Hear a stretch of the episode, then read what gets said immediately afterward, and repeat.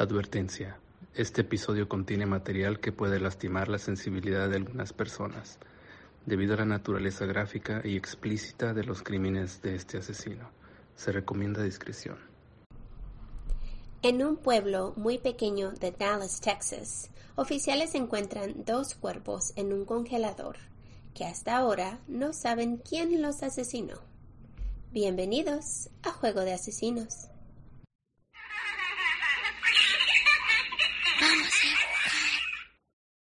Familia, ¿cómo están el día de hoy? Hello, bienvenidos, welcome. Hi everybody. Hi. Esperamos que estén súper bien. Tenemos días que no les traemos una historia que no tiene ¿Sí?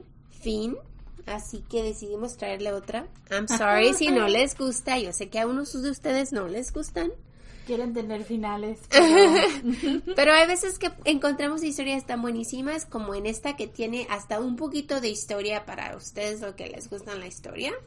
Así que eso poquito para todo. Sí. Yo soy Marta. y yo soy Kiki. You ready? Vamos a jugar. Let's go.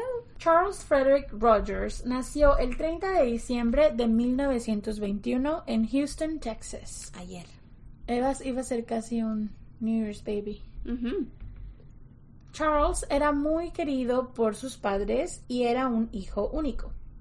Después de graduarse de la high school, Charles decidió atender a la Universidad de Texas, AM University, pero decidió que no era para él y se salió. Pronto después decidió atender a la Universidad de Houston, donde recibió un bachillerato en ciencia y física nuclear. Uh, I know. Durante la Segunda Guerra Mundial, Charles decidió unirse a las Fuerzas Armadas de los Estados Unidos, donde se convirtió en piloto y también sirvió en la Oficina de Inteligencia Naval. Después de la guerra, Charles decidió trabajar de sismólogo en la compañía de Shell Oil y duró en ese trabajo por nueve años. Pero en 1957 decidió dejar su trabajo ni siquiera dio alguna razón, simplemente se fue sin decir ni avisarle a nadie. Sus amigos lo conocían como un chico súper inteligente y siguió buscando trabajo para compañías de gasolina o petróleo y oro. Entonces, hablamos de un chico que es súper inteligente, que tiene un bachillerato y tiene mucha experiencia, así que él como empezó como a buscar trabajos por aquí y por allá, como que ya después de, du- de durar nueve años en una sola compañía, Se enfadó. se enfadó y de repente dijo, no, ahora voy a trabajar aquí y allá y donde me pegue la gana. Pues suele pasar, ¿no? Que a veces estás trabajando para una compañía y sientes que no avanzas. Entonces quieres como buscar otra cosa nueva o algo o algo que te dé como interés porque vamos, valga, hay trabajos que son muy repetitivos. Right, y si eres muy inteligente siempre estás buscando algo, ¿no? Ajá, y a lo mejor ya le aburrió, vaya. Charles hablaba siete diferentes lenguajes y le interesaban los radios de comunicación.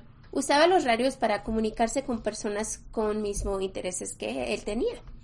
En 1950 decidió trabajar para la patrulla aérea civil y mientras trabajó ahí conoció a David Ferry.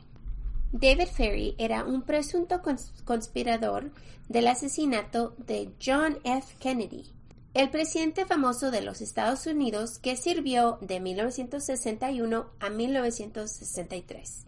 Para 1965, Charles no tenía trabajo y decidió mudarse con sus padres, que ya eran mayores.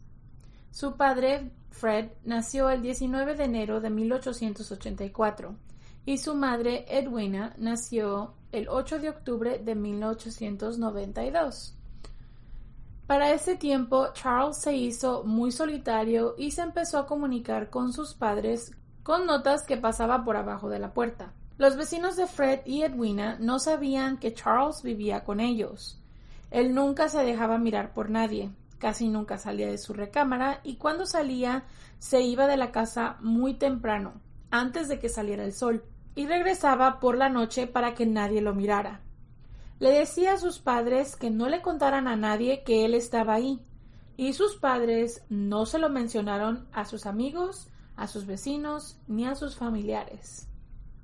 Que eso es raro, ¿no? Sí, de repente que tengas a tu hija hijo ahí, pero no quieres que nadie se dé cuenta. A mí entiendo que la idea de que volvió a casa y que a lo mejor se siente como que Falló. como que falló en algo y decir, ay, es que vivo con mis papás, qué vergüenza, ¿no? Pero a mí hay veces que es necesario hacer ese tipo de cosas porque nunca sabes si necesitas ayuda o un impulso o algo así, ¿no? Y más a él que le gusta caminar de trabajo a trabajo. Ya, cuando no tienes algo fijo, pues qué bueno que tengas donde caer, qué bueno que tus papás te abran la puerta y te den comida y techo, you know? Ser un poco agradecido. El 23 de junio de 1965, dos policías fueron llamados para que, para que fueran a la casa de Fred y Edwina a hacer un chequeo de bienestar, un wellness check. Después de que el sobrino de ellos trató de llamarlos por teléfono por varios días y ellos no contestaron. Cuando entraron al hogar no encontraron nada fuera de lo normal, hasta que encontraron el comedor y el comedor estaba lleno de comida en la mesa que no fue consumida. So, hagan de cuenta, ella hizo de cenar, la sirvió y es lo que miraron cuando entraron. Dejaron la mesa servida. La mesa servida, right.